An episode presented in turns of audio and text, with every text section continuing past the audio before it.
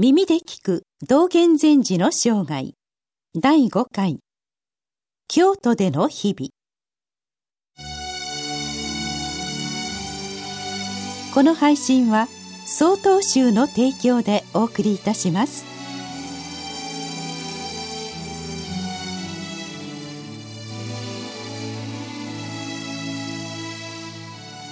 中国天道山において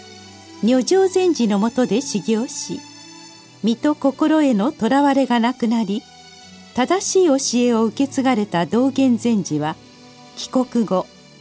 まずはもともと修行していた建仁寺に入られましたまた帰国後すぐに多くの人々に座禅を進めるべく俯瞰座禅儀を記しましたさらに中国で共に修行していた寂円禅師が道元禅師を慕って来日します。寂円禅師は道元禅師が亡くなられた後で越前現在の福井県大野に宝教寺を建立しています。さて京都に帰ってきた道元禅師は縁のある人々を頼って自分が開くべき新しい寺の土地を紹介してもらいながら数年を過ごしました。その過程で正しい教えを紹介するための著作弁道話を記しました。それまでの日本では座禅は知恵を得るための手がかりに過ぎないとされ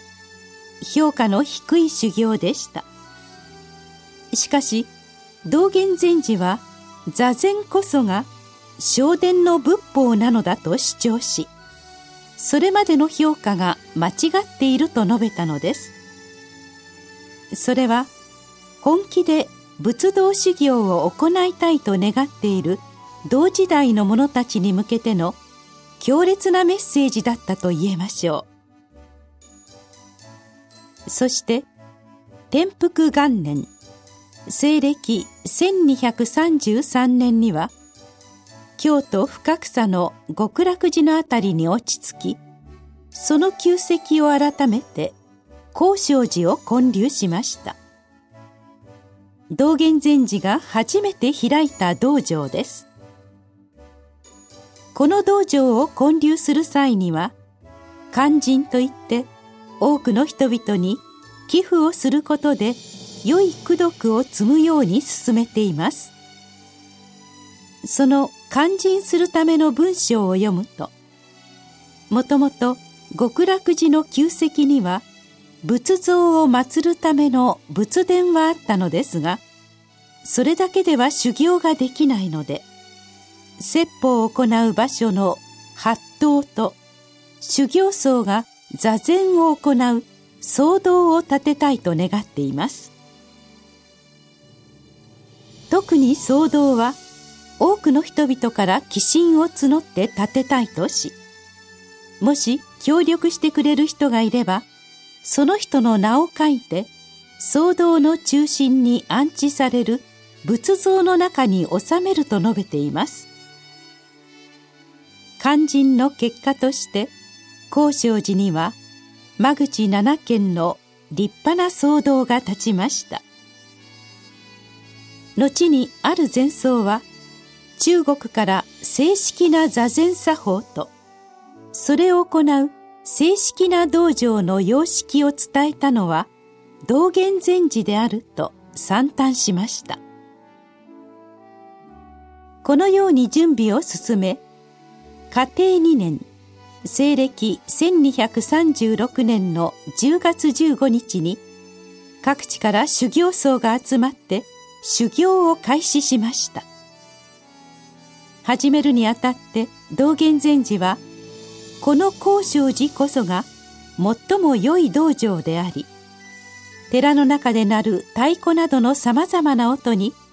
仏が説かれた素晴らしい仏法が伝わっていると述べました。修行の様子ですが座禅修行を中心にしながら道元禅師が直接弟子たちに教えを説かれました。その様子を記したものが消防現像随文記で30代後半という若い頃の教えがまとめられています。編集したのは後に永平寺の二代目住職となる古雲江城禅師です。江城禅師はもともと比叡山で修行され後に達磨宗という禅の一派で修行していましたが中国から正殿の仏法を伝えて帰国した道元禅師の噂を聞きどれほどのものかを試しに来たのです。そして問答をしたところ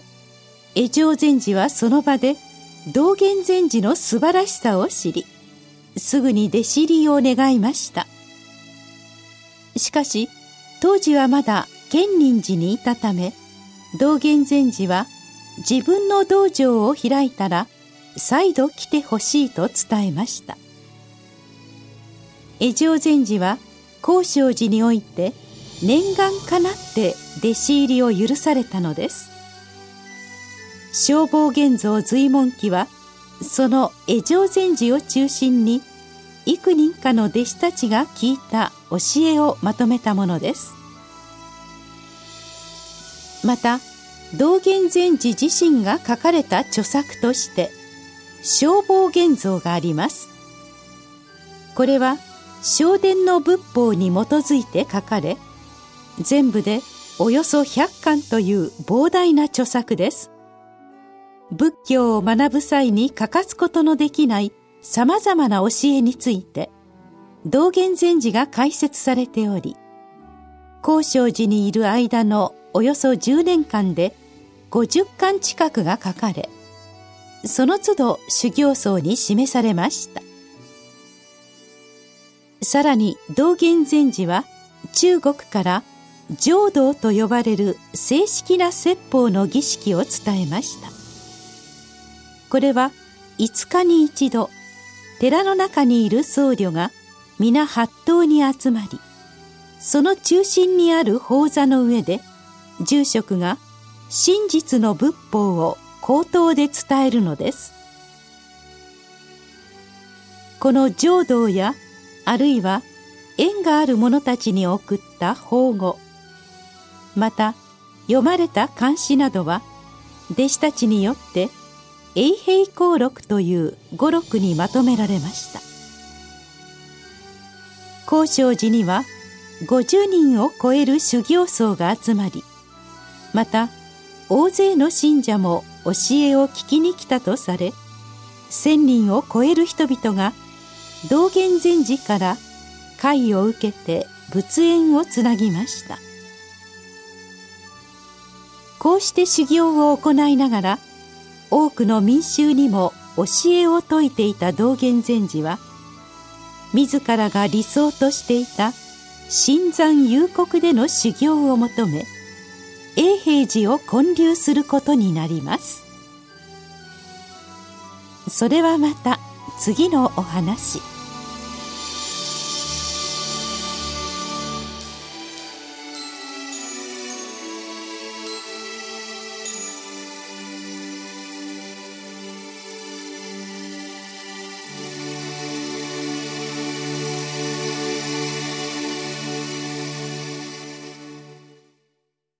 次回の配信は2月25日です。